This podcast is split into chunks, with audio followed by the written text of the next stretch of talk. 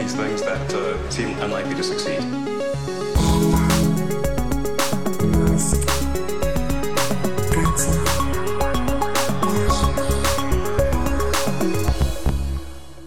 Bueno, Matías, ¿me echabas de menos o qué? Sí, la verdad es que sí. Hemos estado ahí un par de semanas sin publicar nada, así que. Nos hemos metido en una cueva en espera de que Elon nos rescate. y no ha ocurrido.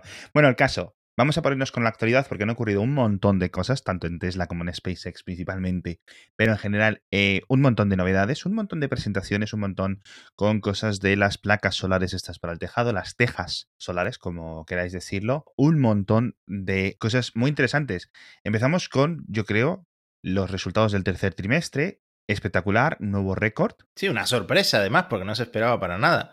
Sí, 97.000 coches han entregado, esto es una pasada dos cifras dentro de estos 97.000 cifras, eh, de estas 97.000 entregas, que dos cifras ya digo que destacan. La primera, las ventas en Estados Unidos ya se están reduciendo bastante, han caído un 39% comparado con el año anterior, con lo cual podemos asumir que, digamos, el, Model 3 en Estados Unidos no va a volver a tener tantas ventas como tenía hasta ahora. Es decir, eh, ha acabado el primer año y parte, una pequeña parte, si es cierto que se ha acabado. También se están acabando estos créditos financieros que ofrece el gobierno de Estados Unidos para comprar los coches y se cierran, creo, definitivamente el 1 de enero. Es decir, a partir del 1 de enero ningún Tesla va a tener los, eh, ni los 7.500 ni los 3.750 dólares de este incentivo financiero, con lo cual alguien que estuviera comprándose el, Model 3, eh, digamos el más barato, el de 40 y algo mil dólares, le va a costar 40 y algo mil dólares. No le va a costar 40 y algo mil menos los descuentos, ¿no? Con lo cual, oye, esto va a influir. La gran ventaja que tiene Tesla es que las ventas en Europa están subiendo un montón, en Europa siguen un montón de incentivos, dependen de un montón, pues eso, de diferentes gobiernos, y en China también están despegando. No ha abierto, eso sí, la Gigafactory de Shanghai. Está ahí, ahí, parece que vamos a ver si para antes de Navidad comienza a escupir coches. ¿Qué te parece, tío? Ventas, no paran de vender eh, Model 3, aunque es cierto que ya a lo mejor no vayan a vender tantos Model 3 eh, en los próximos meses, pero yo creo que hay, digamos, como una reserva, vamos a decirlo así, un montón de gente que quieren, podemos decir incluso que querríamos comprar un Model 3 al precio adecuado y justo ahora se viene el, el Model Y. Claro, es que ha sido eso, ha sido unos resultados impulsados sobre todo por las ventas que está teniendo el, Model 3. Y tú lo decías, en Estados Unidos ha caído por primera vez en dos años y se están centrando mucho en China y también en Europa. Y de hecho hay novedades sobre la, eh, fábrica de, Europa, que por lo visto ya están en el proceso final de selección de dónde van a hacer la fábrica. No parece que vaya a ser España, todas las papeletas las tiene Alemania. Es que no tiene, o sea, decir, la gente que decía Valencia, ok, o sea, en, en España hay un tejido industrial grande del automóvil, es decir, hay proveedores, eh, pero lo que hay en Alemania no es comparable, es decir, está un paso por encima, ¿vale? Entonces Tesla lo que necesita es abaratar los costes, es decir, cuando Tesla le compre, yo qué sé, tuercas, me lo invento, a Bosch, la fábrica de Bosch esté lo más cerca posible para que Bosch le cobre los menos euros posibles hmm. en transporte, ¿no? Entonces, pues si la fábrica de Bosch está en Düsseldorf, pues claro. ya sabemos, ¿no? Sobre todo ha sido un logro de este programa de, control de gastos sí. Eh, que el propio Elon eh, fue el que, el que lo anunció por email, por un email interno a todos los empleados, porque fíjate que los ingresos se, han mantenido, incluso han bajado un poco respecto al, trimestre pasado, pero el margen por coche vendido ha subido, ha subido de un 19 a un 23%, eh, y eso es porque han mejorado la eficiencia de, de la producción por un lado, luego han recortado gastos por todas partes. El número de tiendas por ejemplo, en un año ha subido muy poquito. Y lo que sí ha subido eh, son las unidades móviles de servicio técnico de, Tesla, porque se están dedicando, en lugar de abrir tantos eh, talleres mecánicos o tantas tiendas, lo que están es enviando a, los propios técnicos a domicilio, digamos, donde se te ha quedado parado el coche, ahí va el técnico de Tesla a arreglarlo. Y es otra forma que han tenido de, de eso, de sacarle más margen a, a los ingresos. Sí, a ver, todo esto tiene pros y contras. Es decir, si te envías a alguien, pues no puedes hacer los mismos pues, tipos de reparaciones. Las reparaciones sí seguimos viendo cómo los dueños se quejan en cuanto hay un problema grave, ¿no? De que, oye, no hay piezas, oye, sobre tal. En Estados Unidos la cosa va más o menos, pero en Europa tienes muchos eh, dueños quejándose de esto, ¿no? Y es un problema aún bastante grave a solucionar. Y es un problema que se soluciona porque cada vez Tesla tiene más coches, con lo cual cada vez tiene que haber más servicio. Y si se está recortando dinero echado, las paradas que necesariamente tienes que echar a servicio postventa, a piezas, a mantenimiento, etcétera, sobre todo ahora que te has montado esta división de seguros, Hmm. pues es, digamos, un problema que estás creando. Está- a lo mejor ahora no se ve tan obvio, que sí, yo sí creo que es, que es obvio y que está ahí. Si, si tienes, eh, estás vendiendo 300.000 más coches o tienes 300.000 más coches, 300.000 más clientes que hace un año, que es lo que ha ocurrido con Tesla, oye, pues tendrías que haber duplicado el número de tiendas, ¿no? Un poco más, eh, de, de- de- de talleres, de disponibilidad, etcétera, y no se ha hecho. Entonces, esto creo que es un problema eh, en ciernes. Sí, tengo aquí el dato. eh, el número de tiendas está en 413. Ha subido un 18% desde el año pasado. Y la flota móvil, que es como le llaman a este, este tipo de técnicos, ha crecido un 93%. O sea, de 370 a 720. Sí. Con lo cual pueden ser para este tipo, al final la mayor parte de los partes, por decirlo así, son eh, neumáticos y golpes, digamos, de chapa y pintura. ¿Vale? Y eso, en su mayor parte, algunos los pueden hacer el mecánico de carretera.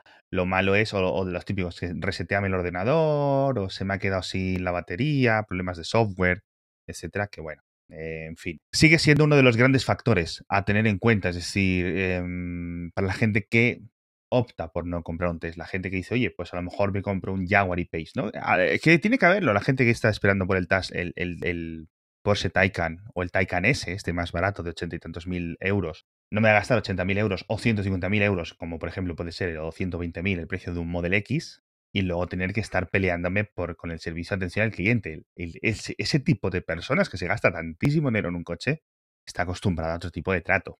Un trato mucho más diferencial, por decirlo así. Eh, bueno, de hecho, el, el tema de seguir hablando de Tesla como una marca premium, eh, no sé si deberíamos dejar de hacerlo, Sí. porque el, también este margen que ha bajado bastante respecto a los años anteriores tiene que ver eh, con la bajada de ventas del Model S, el Model X y, Ujú. y- y el papel protagonista que tiene ahora mismo el Model 3 y en el futuro tendrá el Model Y Sí. en, en el catálogo, ¿no? Claro, es un equilibrio muy complicado porque Tesla es una compañía premium, era una compañía premium, como tú decías, y quiere dejar de serlo. Es decir, dentro de su misión está dejar de serlo, el hacer coches cada vez más baratos. Y lo estamos viendo cada vez las ventas trimestre trimestre. El modelo más barato, el, el- el de la, el Standard Range Plus, cada vez aumenta más porcentaje de ventas. Es decir, la gente que queda, que quiere un 3, está tirando al más barato. Y no están comprando el de 35 mil dólares porque no pueden, porque no existe. Pero si no, estarían comprando ese. Hmm. Entonces, eso es, eh, en cierto sentido, malas noticias para el margen de, de la propia Tesla. Dicho esto, el Model Y lo han adelantado, si no recuerdo mal, a verano de 2020 en vez de finales de 2020. Eh, sí, el propio Elon lo puso en Twitter. El. Model Y va adelantado a, a la hoja de ruta que, que planteó Tesla y no es lo único que va adelantado. La fábrica en China, aunque tú digas que todavía no está produciendo, está terminada. Se ha terminado en 168 días, mucho antes de lo previsto. Y están, están, han empezado a construir ya un segundo edificio para producir baterías allí también en China. Exacto. Están, han empezado a producir el Model 3, pero no a, no a nivel masivo, ¿no? una, una producción de prueba Y se, y se espera que en 2020, que en el año 2020, Tesla fabrique 150.000 Model 3 en China. 150.000. 150.000. Y fíjate Wow. lo importante que es China para, para Tesla, que en, en los propios resultados comentaron que, que se espera que los chinos compren 2 millones de eléctricos, 2 millones de coches eléctricos el año que viene, en un año. Este año han vendido como un millón, o se espera que se venda solo un millón en China, y la, digamos, la tradición, los últimos años, las ventas en China de eléctricos se están doblando cada año. Más o menos en el resto del mundo es igual, pero China es como el 50-60% de las ventas de eléctricos a nivel mundial. Entonces, estos serán dos en 2022, en 2021 cuatro o cinco, Mm. y así hasta que pues, eh, nos comamos digamos, el parque de coches de combustible actuales. O sea, es decir, esto ya no se para. Sí, sí. La electrificación del mercado es imparable y Tesla va a tener un lugar muy prominente. Es cierto, lo como comentamos en los últimos dos episodios, que sí, que vienen los alemanes, que el Volkswagen ID3 tiene una gran pinta, etcétera. Pero bueno, Model Y entonces, decías tú, verano de 2020 para Estados Unidos. Esto es el recordatorio. Es el, el- si no lo decimos en un episodio de, de Elon, reventamos por dentro y se acaba el podcast. Las promesas de Elon valen lo que valen. Se ha reformado un poco, pero las cosas siguen ahí. Entonces, bueno, a lo mejor verano es octubre, a lo mejor verano es noviembre, a lo mejor verano significa 10 Model Y. Claro, exactamente, eso es lo que está pasando. Pero bueno, se le permite esta vez porque eh, él mismo lo puso en Twitter, el emoji este de la llamita del fuego, porque es como estamos on fire, ¿no? Sí. O sea, han sido unos resultados realmente buenos. Sí. Se esperan 360.000 entregas en 2019, Sí. venimos de 240.000 en 2018 y de 100.000 en 2017. O sea que fíjate el crecimiento. Sí, Y se le permite en este caso de que, que sea un poco laxo con, sí. con las promesas, pero esto, bueno, no es solo una promesa de estas que hace Elon en, el, en su Twitter, sino que esto viene en la información para los accionistas de, Exacto. de Tesla. O sea, eh, es, es algo que, que- que están diciendo que sí, que vamos adelantados a, a lo que habíamos Sí. prometido. Entonces, el Model Y, esto sería, significaría, es posible que, digamos, febrero, marzo, quizás abril de 2021 esté en Europa, Hmm. las primeras unidades. Yo creo que me parecen fechas reales. Lo estamos viendo cada vez más en las noticias, eh, las eh, unidades de prueba que están circulando en carretera, con lo cual nos hacemos más con una idea de cómo es, porque solo lo habíamos visto previamente en la presentación, y es exactamente un Model 3 alto. Es decir, ya está, no tiene mayor misterio. ¿Cuál es lo que pasa? Que va a ser un 10% más caro, como comentábamos en el episodio. en el- ¿Fue nuestro segundo episodio o el tercero? El de la presentación del Model Y, ¿recuerdas? Sí, fue uno de los primeros, seguro. Y, yo re- y- y es el Tesla que yo quiero, porque es el que a mí me encaja, ¿no? Es decir, creo que es el, el que es ideal para mi situación familiar. De nuevo, cuando llegue, cuando me toque decir, tienes que pagar 55.000 euros por este coche, por el mínimo, que será más o menos lo que costará, o incluso a lo mejor 60, me va a entrar todo el canguelo, o voy a ver la cuenta bancaria y decir, esto es irreal para mí Hmm. enfrentarme a este tipo de, de compras. Entonces, a lo mejor no. Pero oye, de aquí a 2021, quién sabe, ¿no? A lo mejor somos em, podcasters de estos eh, youtubers andorranos. ¿no? Ojalá. Y hablando de, de futuro y del catálogo, eh, Tesla Semi, el camión, o sea, el semi-remolque, en- se empieza a producir en 2020, pero una producción limitada. O sea, imaginamos que habrá algún, alguna marca que, que haya pedido este, esta producción limitada. Sí, ha habido reportes de, de Walmart y de algunas tiendas que tienen pedidos. eh, no sé qué otra compañía hizo un, como un pedido de 25, de 40 y tantos. Pero son cosas que, es decir, que lo llevamos viendo un año. Es decir, eh, este Tesla, este, este este Tesla Semi está por ahí. Hmm. No se está a la venta. Está en esta producción limitada. No es una cosa que vayas a poder comprar, pero oye, está en la web, lo puedes. Bueno, iba a decir, no es una cosa que puedes comprar, luego te digo, Hmm. está en la web, puedes encargarlo. Pero no es exactamente igual que el proceso de venta de los coches, por decirlo así. Bueno, y el pickup, la camioneta, eh, lo veremos el mes que viene. Ese, ese es el rumor que cuando yo lo he visto me ha parecido el rumor más estúpido Hmm. y a la vez más inteligente que he visto en mucho tiempo. Decía, y lo ha dicho Elon Musk desde hace mucho tiempo, decía, nuestra pickup truck va a ser muy Blade Runner. Hmm. Muy Blade Runner. Tú pones Blade Runner y a los dos minutos de empezar la película pone Los Ángeles, noviembre de 2019. Esa referencia es lo que te decía, digo, no puede ser tan obvio, no puede ser tan obvio. Pero luego yo lo veo y yo creo que sí. Ahora, ¿qué es lo que va a presentar Tesla? El producto final, como cuando enseñó el Model Y, que mucha gente decía, este modelo no está acabado, esto es un Model, un Model 3 que le han puesto aquí unas cosas rápidas. Y seguramente, si a lo mejor ni funcionaba el, el modelo ese, ¿no? O cuando la presentación del Roadster, es decir, ok, hacemos un coche que funcione ahí durante una hora o lo que sea, pero está muy lejos, está a dos, tres años de, de entrar en producción.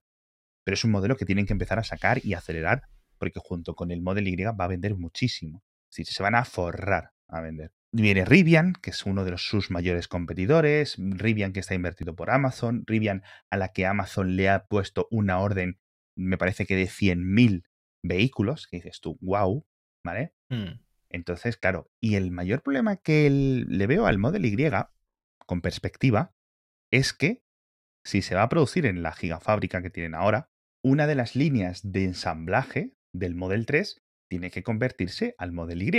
No es mucha diferencia, pero no puedes hacer el mismo coche, o perdón, no puedes hacer coches diferentes en la misma línea de ensamblaje. Puedes tener dos, que creo que son las que tienen, y punto. Una para el 3 y otra para el Y. Y luego ya el resto de treses las puedes hacer en Shanghai, las puedes hacer en esta de Alemania, las puedes hacer en un montón de sitios. Pero es lo que hay. Por cierto, el tema de los incentivos fiscales de Estados Unidos se aplica o se sigue aplicando a compañías que no los hayan cubierto. Con lo cual es posible. No lo creo que esto ocurra. Eso es una carambola que no sé cómo funcionaría. Pero si Tesla Alemania se establece como una entidad separada, Mm. podría acceder a estos créditos. ¿Vale? Vale. No sé si me explico. Sí, sí, sí. Porque Tesla ya los ha agotado, pero Tesla Alemania, Tesla Deutsche, Deutsche Tesla, pues sería otra cosa distinta.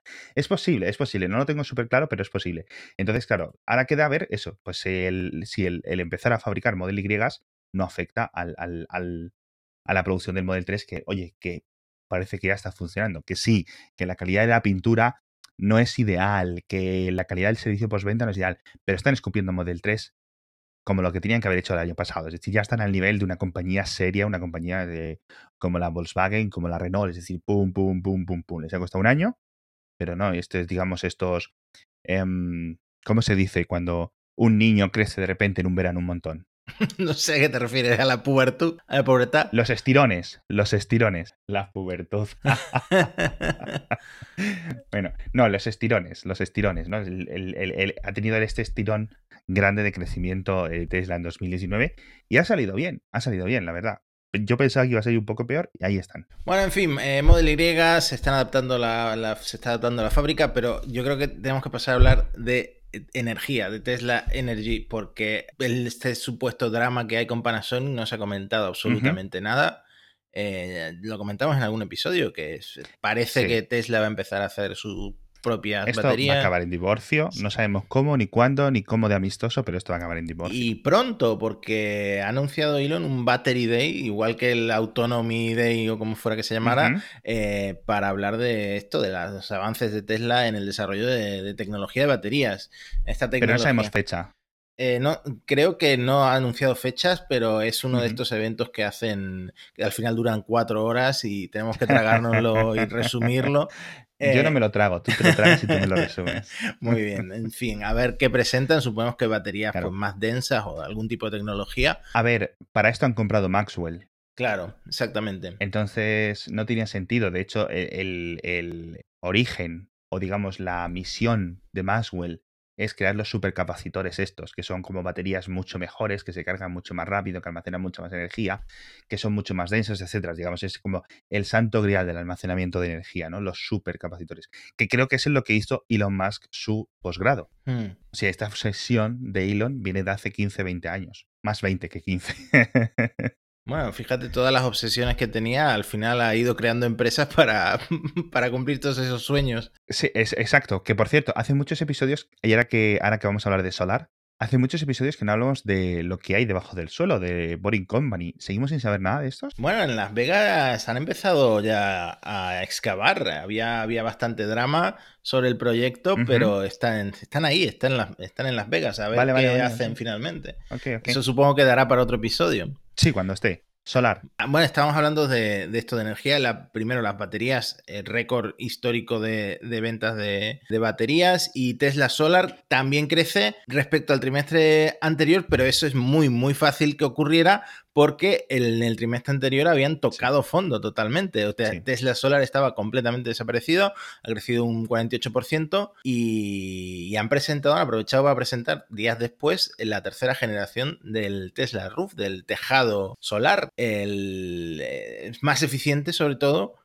y solo por ahora solo tiene un, un acabado en, en cristal, Sí. en, en vidrio texturizado y decía Elon en Twitter que a partir de ahora se iba a llamar Solar Glass, inspirado, digamos, en el, en el Dragon Glass de Juego de Tronos, esto eh, lo que usan para matar a, a los caminantes blancos. Pues al final no sé qué ha pasado, si es una cuestión de SEO o de qué, pero en la web sigue apareciendo Tesla Solar Roof, o sea que el nombre no sé si ha sido una parida de Elon, sí. pero sigue siendo el Solar Roof. Y eh, nada, es más barato y eh, se quieren, quieren acelerar la producción para, para hacer mil tejados por semana. Entonces, esto podría ser una fuente de ingresos muy grande para Tesla porque eh, el, el alquiler de, mm, de este tejado para una casa promedio en Estados Unidos, que aquí sería enorme, de, de 610 metros cuadrados, te costaría 42 mil dólares. Y esto en la versión anterior te hubiera costado 50 mil dólares. Ahí hay algunos trucos, porque el anterior incluía el- la batería de Tesla, el Powerwall, y este no lo incluye, tienes que pagarlo aparte, pero en definitiva más barato, Sí. más eficiente. No, y sobre todo he leído que primero que las nuevas, el- estas nuevas tejas solares son mucho más rápidas de instalar, con lo cual lo que realmente se reduce no es el tanto el coste de las piezas, sino el coste que tienes que estar pagando a los instaladores, que son gente que cobra mucho dinero a la hora. Estamos hablando de 50, 60 dólares la hora, lo que te cuesta un contratista que te instale este tipo de tejas. Entonces, si te lo instalan en una semana en vez de dos, pues imagínate, tienes tres señores en tu tejado a 50 dólares la hora por 3, 150, 8 horas cada día, empieza a sumar y ojo, la instalación se hace muy, muy cara simplemente en mano de obra. Y muy oportuno el anuncio porque justamente estaban saliendo reportajes de propietarios anteriores bastante enfadados con el servicio de. Tesla Solar. Porque... No, de hecho, las, las placas solares, o sea, el mayor, uno de los mayores clientes de Tesla, Walmart, se incendiaron. Las placas solares en los tejados de varios Walmart de Estados Sí, Unidos. Walmart ha, ha demandado a Tesla por este tema, porque una de las promesas de Walmart era hacer más eh, verdes sus tiendas Sí. eh, y van a pasarse a Tesla Solar en 240 tiendas. Y eh, se han roto no sé cuántos eh, paneles solares y han acabado demandando a Tesla. Es una locura. Y también eh, Business Insider, que dejaremos el enlace, sacó un reportaje, pues un, eh, estuvo entrevistando a gente, a mm, propietarios del Tesla Solar, eh, por ejemplo, una mujer a la que se le prendió fuego el tejado y resulta que quería rescindir el contrato, pero Tesla de ninguna manera lo, lo permitió. La mujer creó una campaña de estas de, de crowdfunding para demandar a Tesla, al final solo recaudó 90 dólares, no, la- no sé si va a demandarlos al final, pero la cuestión es que el servicio postventa, un desastre. Sí. Tejados rotos, pero siguen pagando el alquiler mes a mes.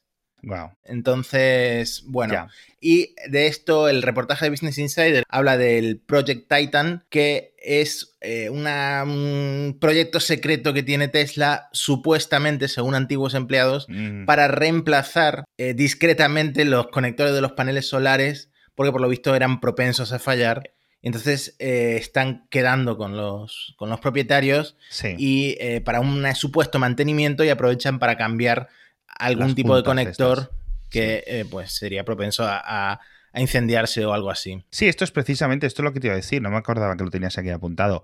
Eh, es lo que ocurrió en Walmart. Es decir, el panel solar no se incendia, se incendia, digamos, estas, estos cajetines de control con estos cableados. Decían que es que, claro, para ahorrar costes, los electricistas, estos técnicos, estos contratistas, iban a saquísimo y se habían hecho cosas que no deberían haberse hecho. Entonces ahora los están cambiando, como tú dices. Entonces, para resumir, Tesla Solar, un, un poco más barato, es algo que sigue siendo hiper caro, ¿vale? Pero es algo que, oye, si es capaz de reducirte tu factura eléctrica en un 80%, pues sobre todo para Estados Unidos, que la gente me fascina. Claro, a ver, mantener una casa eh, unifamiliar eh, con aire acondicionado, sobre todo la gente que vive...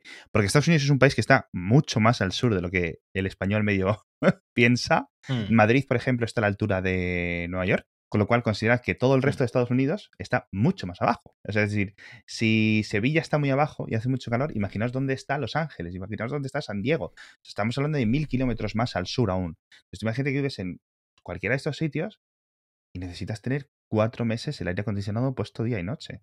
Las facturas de la luz tienen que ser de AUPA, ¿no? Entonces, eh, Tesla Solar, Model Y, todo muy bien. El Tesla Solar, por cierto, este Solar Glass que decías tú que puede ser un gran, in- una gran fuente de ingresos, yo creo que lo va a ser. He leído por ahí algún analista que suele ser bastante acertado, que es posible que incluso sea equivalente a los ingresos del Model 3. Ojito con esto. O sea, no es, no es algo chiquito.